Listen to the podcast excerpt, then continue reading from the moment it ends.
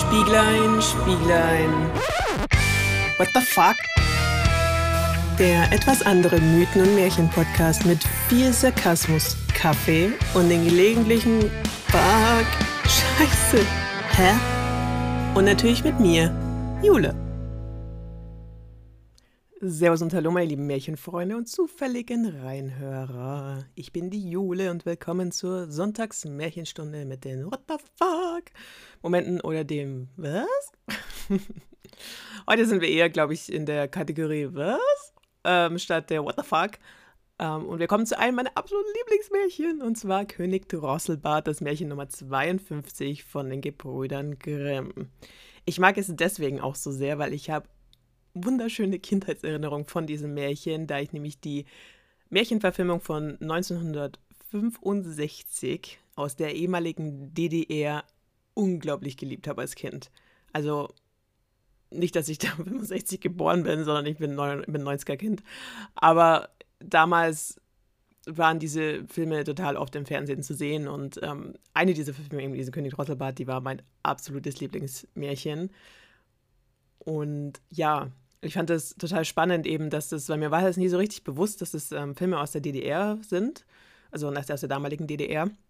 Und zwar von der DFA, das ist die Deutsche Film AG, die den Sitz damals da hatte und ähm, unglaublich viele Sachen produziert hat in ihrer Zeit. Also damn, die waren super fleißig, weil die haben über 700 Spielfilme, dann 750 Animationsfilme und sowie 2250 Dokumentar- und Kurzfilme gemacht in der Zeit. Also what?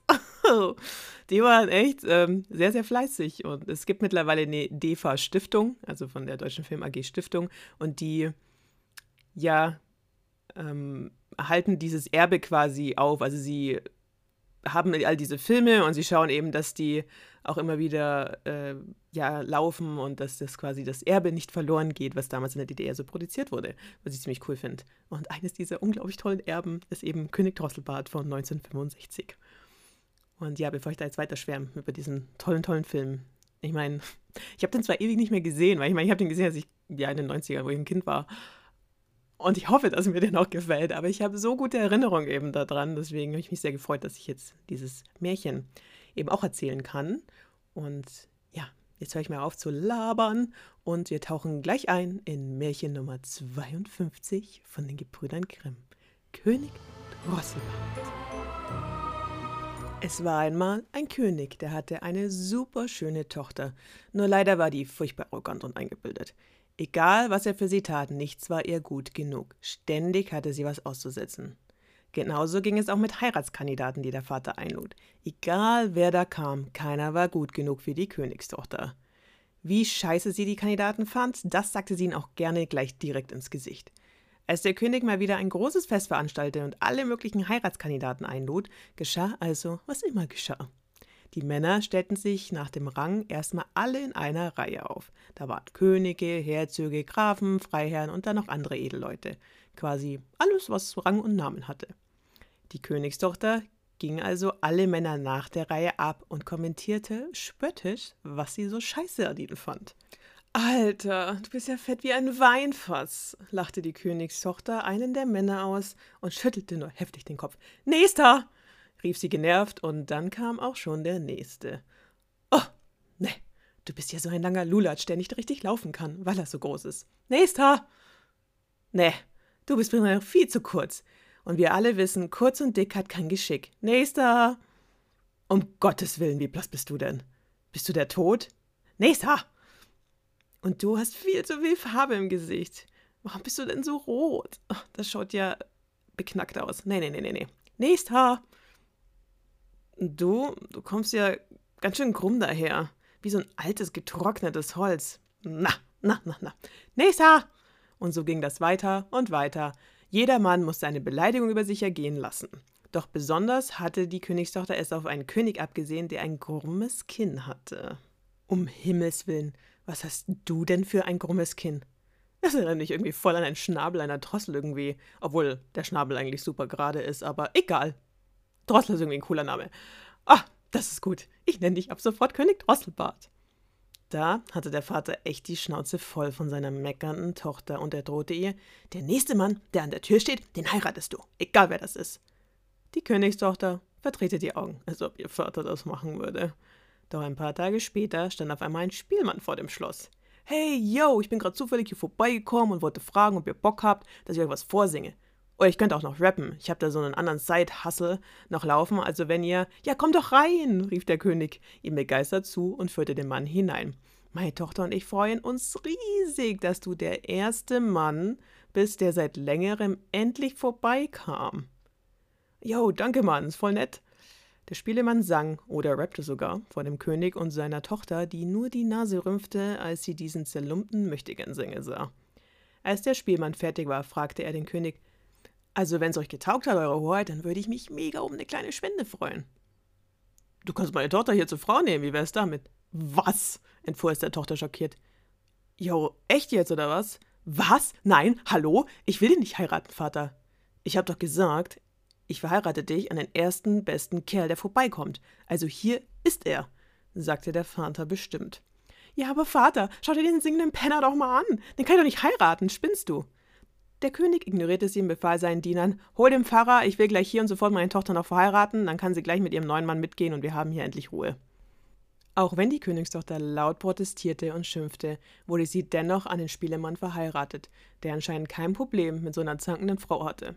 Denn er nahm sie gleich bei der Hand nach der Hochzeit und führte sie aus dem Schloss heraus.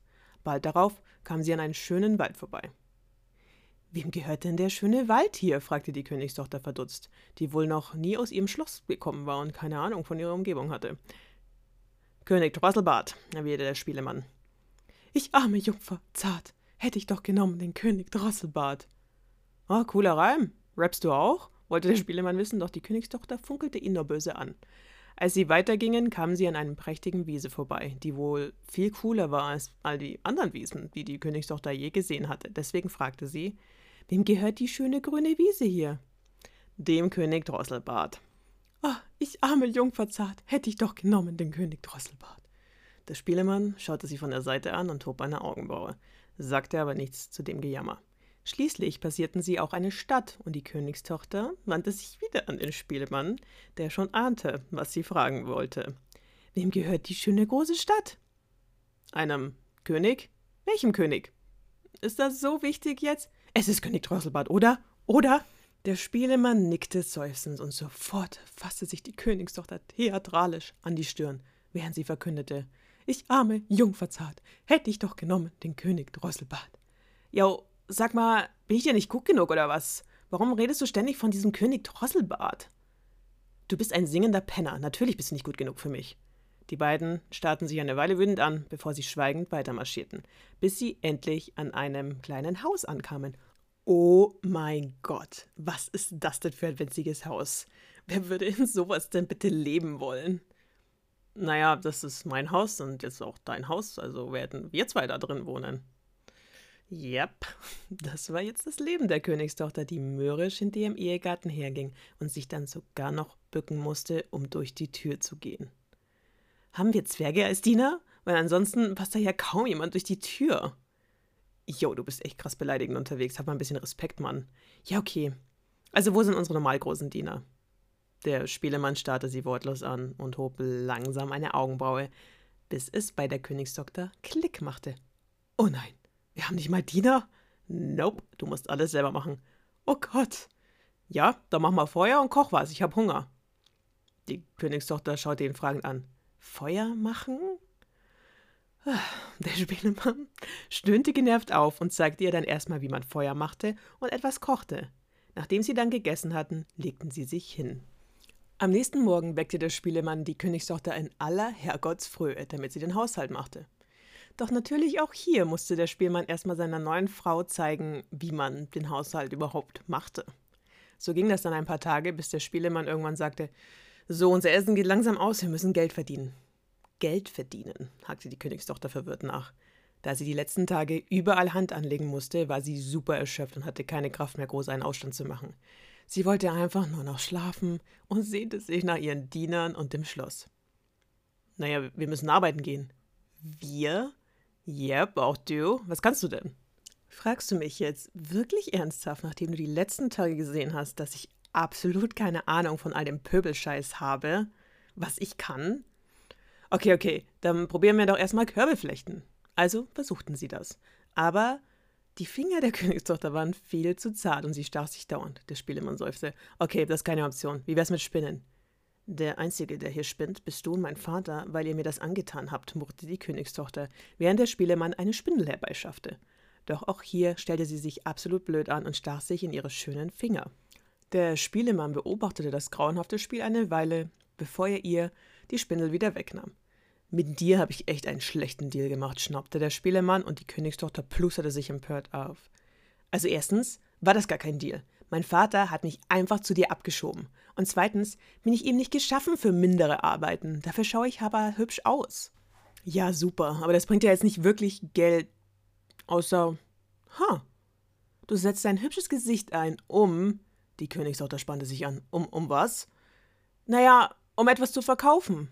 Jetzt schluckte sie schwer. Was genau meinst du denn? Also, was soll ich verkaufen, weil ich so hübsch bin? Oh Gott, wenn sie nur daran dachte, dass er sie dazu zwingen würde, dass sie ihren Tontöpfe. Was? Naja, du könntest Tontöpfe auf dem Markt verkaufen. Oh, oh, oh, oh, ja, ja, ja klar, warum nicht? Ein wenig wunderte sich der Spielemann, warum sie auf einmal so begierig war, das zu probieren. Aber immerhin hat er was gefunden, wo sie vielleicht doch nützlich war. Doch plötzlich verschwand ihre gute Laune und sie starrte entsetzt den Spielemann an. Was, wenn da Freunde von meinem Vater vorbeikommen und sehen, wie ich hässliche Tontöpfe verkaufe? Hässlich? Ich meine, wie peinlich ist das denn? Naja, wenn du nicht verhungern willst, dann musst du das wohl in Kauf nehmen. Der Königstochter gefiel das zwar nicht, aber er hatte recht. Also machte sie sich mit ihren Tontöpfen auf den Weg zum Markt. Und tatsächlich war ihre Schönheit ein Bonus, denn die Leute kauften ihr gerne die Töpfe ab, weil sie so hübsch war. Ha, das ist ja leichter als gedacht, stellte die Königstochter begeistert fest, als sie alles verkauft hatte und mit dem erworbenen Geld wieder zu ihrem Mann zurückging. Der war definitiv beeindruckt. Und so lebten sie wieder eine Weile mit dem Geld, bis es wieder aufgebraucht war. Doch diesmal ging die Königstochter freiwillig zurück zum Markt, euphorischer denn je. Da das letzte Mal so gut geklappt hatte, musste das sicherlich wieder so sein. Gut gelaunt setzte sie sich mit den Töpfen an eine Ecke des Marktes. Dort feilte und verkaufte sie wieder fleißig, als plötzlich ein betrunkener Husar mit seinem Pferd über den Markt ritt und genau in ihre Töpfe hineinschmetterte. Oh nein, meine Töpfe! Sag mal, hast du die noch alle? Doch der betrunkene Husar hörte nicht und machte alle ihre Töpfe kaputt, bevor er wieder davonritt. Da fing die Königstochter an zu weinen und lief zurück zu ihrem Mann, um ihm von dieser Gräueltat zu erzählen. Warum setzt du dich auch an die Ecke mit Geschirr? Der Platz sah gut aus. Wer sollte ich denn wissen, dass da so ein betrunkener Kerl mit einem Gaul kommt und alles kaputt macht? Ja gut, ja gut, jetzt hör mal auf zu heulen. Ich habe eh schon einen anderen Job, der dir vielleicht doch mehr zusagt. Und der Job ist in einem Schloss. Aha, und welches Schloss ist das? Ein Schloss? Nicht das deines Vaters, keine Sorge. Ich habe da heute nachgefragt, ob sie eine Küchenmarkt brauchen und tatsächlich ist noch eine Position frei. Du kriegst sogar Essen umsonst. Wow, super. Eine Wahl hatte sie ja nicht, also wurde sie zur Küchenmagd an einem Schloss. Das Essen, was sie bekam, das nahm sie stets mit nach Hause und teilte es mit ihrem Mann. Eines Tages hörte sie, dass die Hochzeit des Königs im Saal gefeiert wurde. Neugierig schlich sie zu dem Saal und spähte hinein. Oh, wie sehr sie diese prachtvollen Feste vermisste und diese tollen Kleider und wie sie alle tanzten und Spaß hatten, während sie in der Küche schuften musste. Wäre ich doch nicht so stolz gewesen, hätte einen von den Männern geheiratet. Dann müsste ich mich wenigstens nicht so abrackern für ein bisschen Kohle und könnte halt wieder so schöne Kleider tragen. Sie beobachtete weiter heimlich das Fest und sehnte sich so danach zu tanzen. Doch das ging nun nicht mehr. Als sie sich gerade umdrehen wollte, um zurück zur Arbeit zu gehen, ergriff plötzlich jemand ihre Hand. Erschrocken drehte sie sich um und sah einen stattlichen Mann, der in schöne samtige Kleider gehüllt war und aussah wie ein König. Komm, lass uns tanzen, forderte der Mann sie auf, und in dem Moment erkannte sie, dass es König Drosselbart war. Oh, Scheiße. Äh, nee, nee, nee, ich, ich bin nur eine einfache Magd, mein Herr. Ich würde mir nie erlauben, mit euch zu feiern. Panisch versuchte sie sich aus dem Griff zu lösen und hoffte, dass er sie nicht erkennen würde. Doch der König Drosselbart war viel zu stark und zog sie mitten in den prachtvollen Saal. Während sie so hinter ihm herstolperte, fiel das Essen, das sie in ihren Taschen gesammelt hatte, heraus. Als die Eheleute das sahen, lachten sie laut auf und verspotteten sie für ihre dreckigen Kleider. Beschämt stand die Königstochter mitten im Saal und wünschte sich, dass der Erdboden sie verschlucken würde, während sie das Gelächter und den Spott über sich ergehen ließ. Doch als sie merkte, dass der Griff des König Drosselbart sich lockerte, riss sie sich los und rannte davon. Hastig verließ sie den Saal und wollte gerade die Treppen hinunterstürmen, als der König Drosselbart sie einholte. Wieder ergriff er die Hand und hielt sie fest. Lass mich los, schimpfte die Königstochter unter Tränen. Hast du mich nicht genug blamiert? Ich will einfach nur heim. Heim zu deinem Spielemann, den dich dein Vater hat gezwungen zu heiraten. Verdutzt schaute sie ihn an. Ja, ich weiß, wer du bist. Du bist die stolze Königstochter, die mir den Namen König Drosselbart gegeben hat, wegen meinem schiefen Kinn, und die all die anderen Männer beleidigt hat, die um deine Hand angehalten hatten. Es tut mir leid, ich war so gemein. Ich hätte das nicht sagen dürfen. Ich. Ja, wahrscheinlich verdiene ich mein Schicksal, weil ich andere so blamiert und verspottet habe. Aber jetzt lass mich bitte gehen. Ich. Ich muss zurück zu meinem Mann. Wir müssen wohl mal wieder einen neuen Job für mich suchen. Aber du bist doch schon bei deinem Mann. Die Königstochter auf dem König Drosselbart einen verwirrten Blick zu.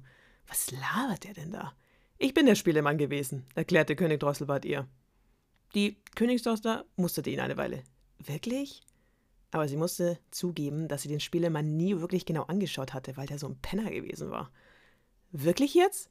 Yep, ich war der Spielemann und der betrunkene Hussar, der deine Töpfe kaputt gemacht hat.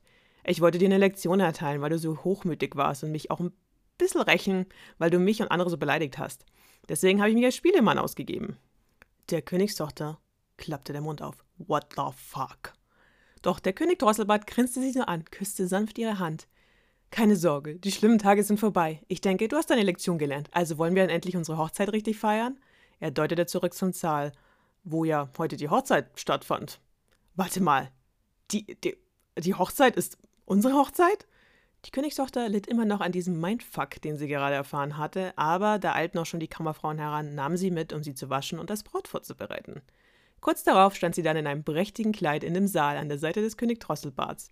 Wahrscheinlich immer noch total überwältigt und verwirrt und traumatisiert, vielleicht sogar ein bisschen von dem, was jetzt gerade hier passiert war. Aber sie sah auch ihren Vater, der ihr Daumen hoch gab und hämisch zuzwinkerte.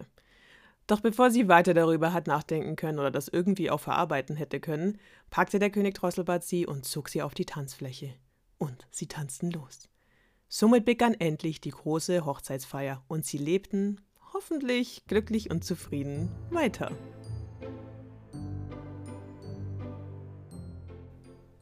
Ja, König Drosselbart. Hm, ich weiß nicht genau, ob das jetzt äh, weiterhin sagen kann, dass es mein Lieblingsmärchen ist. Also ich bleibe dabei, die Verfilmung ist definitiv eine meiner Lieblingsmärchenverfilmungen, weil es tatsächlich etwas sanfter ist und netter und ein bisschen mehr. Ja, es nicht ganz so ist, dass er die Frau einfach hier so entführt und der sie äh, wirklich in diese ganzen Arbeiten reinpusht und so, sondern es wird schon dargestellt, dass er wirklich sehr nett und respektvoll mit ihr ist und ihr einfach versucht zu zeigen, hey, jetzt hör mal auf, dauernd hier so arrogant zu sein, zu denken, du bist was Besseres, du bist auch nur ein Mensch und es macht doch mal die Leute hier nicht so blöd an. Und er ist, ja, also es ist eher respektvoller und auch die ganze Sache am Schluss mit, dass er sie dann in diesen Ballsaal zieht, um sie zu auslachen zu wollen und halt zu blamieren und so, sowas macht er ja nicht. Also er ist eher so, dass er sie auch immer beschützt vor anderen. Also es ist ganz am Anfang zum Beispiel, ich habe den Film wieder ein bisschen angeschaut, damit ich darüber reden kann auch und mir dachte so, ich muss ihn wieder angucken. Ähm, es ist am Anfang auch so, wenn er eben dann als Spielemann auftaucht, dieser König Drosselbart, und sie ihm dann eben versprochen wird und dann fangen die Männer da schon an zu lachen, die Bräutigame, also diese anderen, nicht Bräutigame, die anderen Kandidaten eben, die sie da so verschmäht hat und offensichtlich krass beleidigt hat, die lachen sie halt aus, weil sie jetzt auf einmal so eine Bettelsfrau ist und er schimpft die halt dann und sagt dann so, nein, er will nicht, dass man über seine Frau lacht, die sollen jetzt mal aufhören und er weist sie halt zurecht. Also es ist schon so, dass er sie jetzt nicht wirklich die ganze Zeit furchtbar blamieren lässt, sondern er will ihr halt wirklich einfach nur sozusagen so, hey, jetzt habt doch mal ein bisschen hier Decency und Respekt und ja, sei mal nicht immer hier so ein Arschloch einfach. Und dadurch, dass er das nicht halt wirklich auch in diese ganze Blamage reingeht und sie nicht einfach nur von eine peinliche und blamierende Situation in die andere bringt, sondern einfach ihr versucht beizubringen, dass man ein guter Mensch sein kann, auch wenn man reich ist. So ungefähr. Ähm, also nicht, dass das eine das andere ausschließt, aber in, in dem Märchen jetzt spezifisch in der Geschichte. Und ja, also dadurch, finde ich, geht es dann, kann man das dann schon anschauen. Aber natürlich ist definitiv der Faktor dabei, oder sagen wir, es ist das Thema dabei, dass es darum geht, dass Männer Frauen zähmen. Und das ist in sich ein sehr frauenfeindliches Bild. Also das ist etwas, was auch schon in The Taming of the Shrew immer wieder an, an ja, diskutiert wird, weil es schon sehr sexistisch ist, weil bei, ähm, also bei Shakespeares Theaterstück Taming of the Shrew oder das die widerspenstige Zähmung ist so, da geht es darum, dass ein Mann eine Frau, die zu krass einen Eigenwillen hat und zu sehr ihre Meinung sagt und ähm, sich so sehr widersetzt bei Männern und dauernd hier auch meint, sie muss ihre Meinung kundtun, muss gezähmt werden. Und die wird dann auch gezähmt und zwar ziemlich krass psychologisch anscheinend. Also ich habe mir da auch mal eine Zusammenfassung mit angeguckt das, ähm, von dem Play oder von diesem Theaterstück und das war auch so, dass so diese Katharina, die eben diese widerspenstige, dieses tänkische Vibe ist, so, die äh, wurde dann von einem, oder ein Mann, der hat sie dann geheiratet, hat sich dann quasi so ein bisschen aufgedrängt und der lässt sie dann hungern und nicht schlafen und zwar so lange, bis, bis er ihr quasi eingeheimt hat. Also es ist eher psychologische Warfare, es ist psychologische, emotionale Manipulation, dass er quasi ihren Willen bricht, damit sie dann die, die Frau ist, die einfach nur ihrem Mann gehorcht und nichts mehr gegen ihn sagt. Und da dachte ich mir auch so, what the fuck? Was ist das denn? Also jetzt mal, oh, ja, und unter diesem Aspekt kann man natürlich auch König Drosselbart anschauen. Und das ist natürlich ein Aspekt, der nicht geil ist und der absolut nicht geht. Übrigens, kurzer Fun-Fact noch dazu: Das Shrew, also The Taming of the Shrew, die widerspenstige Zähmung oder die Zähmung des zänkischen Weibes. Shrew kann auch Spitzmaus heißen und heißt eigentlich Spitzmaus, auch im Deutschen. Und ähm, also soweit auch im Englischen. Im Englischen gibt es auch Shrews, sind wohl so kleine Spitzmäuse, so amerikanische. Und die waren wohl, also die sind wohl bekannt, dass die extrem aggressiv sind, dass sie einen total schnell angreifen können und dass sie unglaublich unruhig sind und immer von einem zum anderen springen und auch die ganze Zeit essen. Und daher dachte man wohl auch, oder war das, also das ist eine dieser Theorien, ich bin leider jetzt nicht so bewandert in diesem Shakespeare-Play, aber ich hatte das ähm, gelesen oder mir angeschaut, dass es wohl so ist, dass man deswegen auch dachte, weil die eben wie so Shrews sind, wie so Spitzmäuse, halt so aggressiv und dauernd essen wollen, deswegen hat dann dieser König, der diese Katharina, dieses widerspenstige Weib geheiratet hat, hat sie deswegen hungern lassen, weil man dachte, okay, man darf ihren Metabolismus nicht hochhalten, weil dann werden die Frauen immer widerspenstiger. Man muss sie ja zähmen. Also echt, oh Gott, da da kriege ich gleich einen Schüttelanfall, das ist ja furchtbar. Ja, also, wie gesagt, es ist ähm, ja, ein sehr sexistisches Bild, was hier auch so ein bisschen vermittelt wird. Und zwar ist das natürlich auch so ein Märchen und am Schluss ist sie wieder glücklich verheiratet. Aber ich meine mal ehrlich, what the fuck? Also sie wurde hardcore manipuliert und ähm, auch, ich meine, ja, es ist nicht entschuldbar, dass sie so beleidigend ist, weil das macht man nicht. Vor allem nicht im Äußeren und generell, man beleidigt keine anderen Menschen für ihr Äußeres, weder für ihr Inneres. Das macht man einfach nicht. Und da bin ich völlig d'accord dass man da den Leuten dann die Lektion erteilen könnte, aber dieses Ganze, wie man ihr halt die Lektion erteilt, indem man sie zwingt, irgendwie so einen Bettelmann zu heiraten und dann zwingt, all diese Aufgaben zu machen. Ich meine, ja, okay, man könnte ihr dadurch eine Lektion erteilen, aber warum immer gleich mit dieser Heirat? Ich meine, ja, damals hast du wahrscheinlich als Frau einfach keine andere Weige, aber du musstest ja mit deinem Mann mitgehen, also was eh schon scheiße war. Aber ja, das ist so ein bisschen so, hm. Aber wie gesagt, ich mag trotzdem noch diese Verfilmung.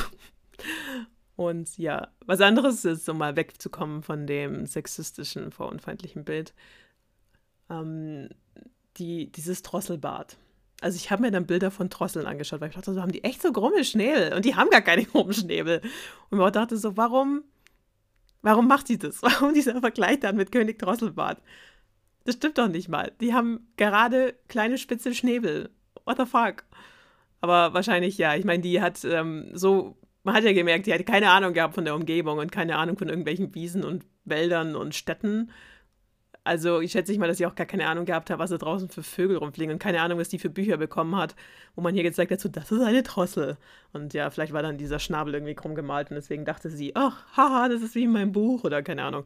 Die Frage ist, ob sie überhaupt solche Bücher bekommen hat, weil eigentlich wurde man als Frau, auch als Königstochter, warst du zwar gebildet, aber gebildet in dem Sinn, dass du eine gute Hausfrau sein bist und eine gute Ehefrau.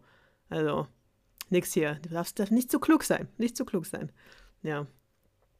Aber es ist auch wieder so sehr spannend, eben dieses Thema, weil ich meine, bei Schneewittchen zum Beispiel war sie ja schön, aber dumm. Aber dann ist okay, weil ich meine, du bist ja trotzdem noch schön. Auch dein Röschen schön oder dumm. Dann eben Froschkönig, wie letzte Woche, hatte ich auch schon angemerkt da. Es ist eher so, ja, schön, aber arrogant. Das geht nicht. Also, und hier auch wieder schön, aber arrogant und das geht nicht. Der muss mal der erstmal eine Lektion erteilen. Man muss der erstmal hier sagen, so, nee, du Mädel, das geht so nicht. Jetzt sei mal hier schön und dumm und nicht schön und arrogant. So, das ist keine gute Kombination. Also, ja. Ha, ja, Märchen. ähm, genau. Aber heute gibt es auch mal wieder etwas vom Giambattista Basile. Woo. Wir sind zurück im Pentameron, dem italienischen Märchenwerk oder dem italienischen Märchensammelband. Und da gibt es ein Märchen von unserem guten Freund Giambattista. Und das heißt Canetella. Und dieses Canetella hat, ja, ist ähnlich wie König Drosselbart. Also es hat sehr viele Parallelen, sagen wir mal. So, Canetella, was übrigens Röhrchen heißt. Und deswegen Röhrchen, also der Vater hat die Canetella, seine Tochter Röhrchen genannt, wegen der Göttin Syrinx. Und hier ein kleiner What the fuck Fun Fact. Syrinx kommt aus der griechischen Mythologie und ich liebe griechische Mythologie. Und ist eine Nymphe. Und ja, die hat sich irgendwann mal in ein Schilfrohr verwandelt und deswegen hat der Vater sie Canetella genannt, weil Canetella ist ja Röhrchen, Schilfrohr, ja, hm, man sieht den Zusammenhang.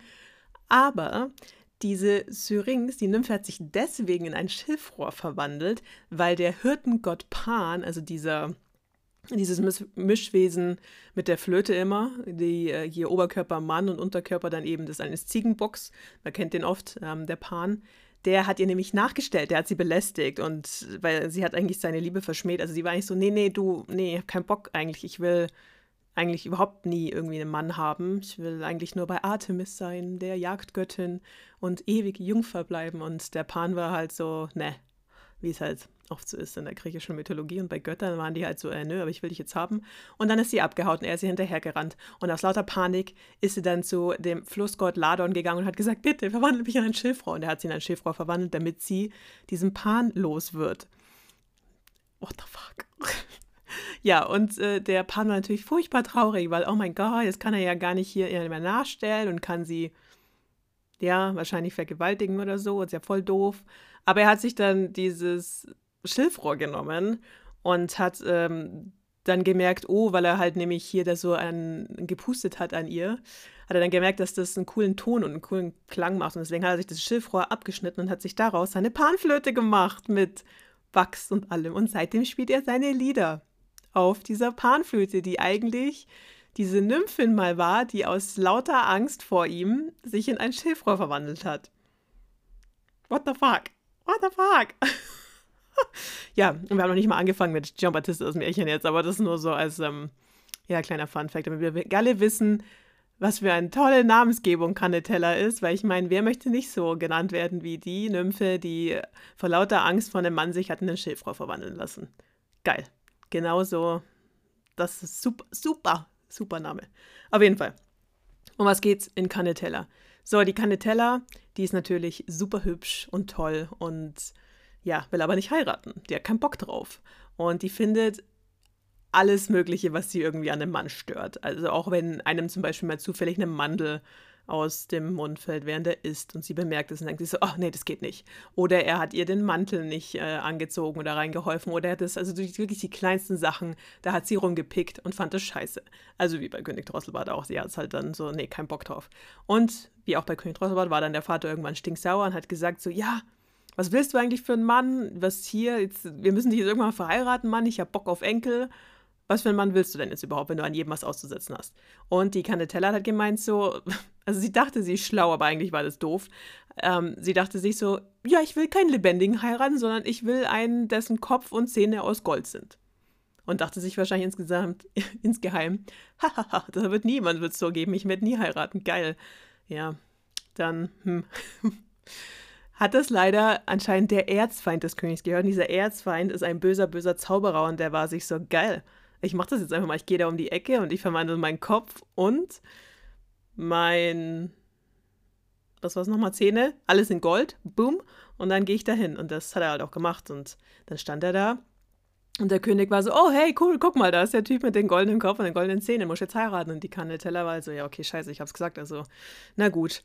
Und dann heiraten sie und dann nimmt er sie gleich mit und er sperrt sie in einen Stall und sagt dann, du musst jetzt sieben Jahre hier auf mich warten, du darfst diesen Stall nicht verlassen und du darfst nur das Hafer essen, was die, was die Pferde nicht essen und dann geht er weg. Und dann ist dieses arme Ding, ist es da eingesperrt in diesem scheiß Stall mit den ganzen Pferden, keine Ahnung, und muss da jetzt das essen, was die Pferde übrig lassen. Also, Man weiß auch nicht so genau, ob da dann dort immer Diener vorbeikommen und den Essen reinwerfen, aber sie muss auf jeden Fall in diesem Stall bleiben. Aber eines Tages, sie merkt halt, nebendran ist irgendwie so ein Garten mit vielen Früchten und sie versucht halt dann einmal, schleicht sie sich halt raus und will so einen Apfel essen. Aber dann kommt sofort dieser böse Zauberer wieder zurück und sagt so, hey, what the fuck, was machst du da? Und droht sie zu erdolchen, weil sie sich rausgeschlichen hat und ihm nicht gehorcht hat. Und dann äh, schafft sie es aber, ihn zu erweichen und sagt so, oh, es tut mir leid, es tut mir leid, ich werde es nie wieder machen. Und dann sagt er, ja gut, dann geh wieder in den Stall zurück und wie gesagt, bleib da drin und äh, bis ich die komme und abhole. Das kann sieben Jahre dauern oder so. Dann geht er wieder weg und dann bleibt sie halt da drin. Es vergeht ein Jahr und sie verkümmert halt total, weil ich meine, die ist die ganze Zeit in diesem Stall eingesperrt, äh, hat nicht viel zu essen und ist, ja, armes Mädel, hey. Auf jeden Fall eines Tages kommt wohl ein Schmied vorbei, den sie kannte von ihrem Vater und die hat und sie bittet ihn halt dann, dass er sie mitnimmt und er nimmt sie dann quasi versteckt mit und bringt sie zurück zum Schloss und wenn der Vater halt dieses abgemagerte verlumpte der Mädchen da sieht, denkt er sich so, pff, das ist doch meine Tochter, hallo, die Canetella war viel hübscher und sah irgendwie hatte viel mehr auf den Knochen irgendwie als die. Und ja, dann zeigt aber Canetella ihm ein äh, Muttermal, das sie halt hatten. Dann war er so, oh mein Gott, meine Tochter, du bist zurück, geht's dir gut? Und so, ja, offensichtlich nicht, Mann. die war verhungert, fast. Und dann füttern sie sie halt wieder und geben ihr zu essen und sie kann wieder, äh, ihr geht es dann wieder besser und dieser böse Zauberer natürlich kriegt es dann mit, rennt zu dem Schloss und will natürlich seine Braut wieder haben und aus die Tochter ist halt so, nein, nein, bitte gib mich zurück, der hat mich hier verhungern lassen und ich meine, die haben ja gesehen, wie krass sie aussah, als sie zurückkam. Und deswegen ist es so, dass sie dann sieben Eisentüren vor ihrem Zimmer hinstellen oder sie da einsperren, damit dieser Zauberer nicht zu ihr kann. Der Zauberer aber, der war clever und der hat sich dann ähm, eins von den Kammerfrauen, hat er sie quasi bezirzt und hat ihr gesagt, hier, gib ihr dieses Schminkdöschen und da, ich habe hier so einen zaubercoolen Zettel, wo wahrscheinlich irgendwie ein Fluch draufsteht oder ein Zauberspruch oder keine Ahnung, was genau. Auf jeden Fall dieser Zettel, den schmuggelst du unter das Kissen der Prinzessin. Unter dieses Kissen von dieser Kanetella. Ja, okay, dann macht sie das, dann geht sie halt da in das Zimmer rein, durch diese sieben Eisentüren und äh, zeigt ihr dieses Schminkdöschen und während die Canetella halt total begeistert von diesem Schminkdöschen ist, ähm, tut sie diesen Zettel unter ihren Kissen schmuggeln und dann, la Dornröschen-Style, schlafen auf einmal alle ein in diesem Schloss. Weil dieser Zettel wohl diese Wirkung hat, wenn er unter dem Kissen ist. Ja.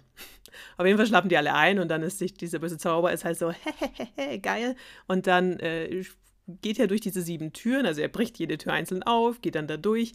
Und gerade als aber die Kanetella eben aufhebt von seinem Bett und mitnehmen will, da rutscht dieser Zettel, der ja unter dem Kissen wohl liegen soll, weg vom Bett, auch von diesem Kissen weg, fällt auf den Boden und dann, boom, ist der Zauber gebrochen und alle werden wach. Und dann schnappen sich die ganzen Wächter diesen bösen Zauberer, der in dem Fall keine Zauberkräfte mehr einsetzen kann oder so, keine Ahnung. Auf jeden Fall da ist er wohl nicht stark genug und er wird dann gehängt. Ja, Happy End.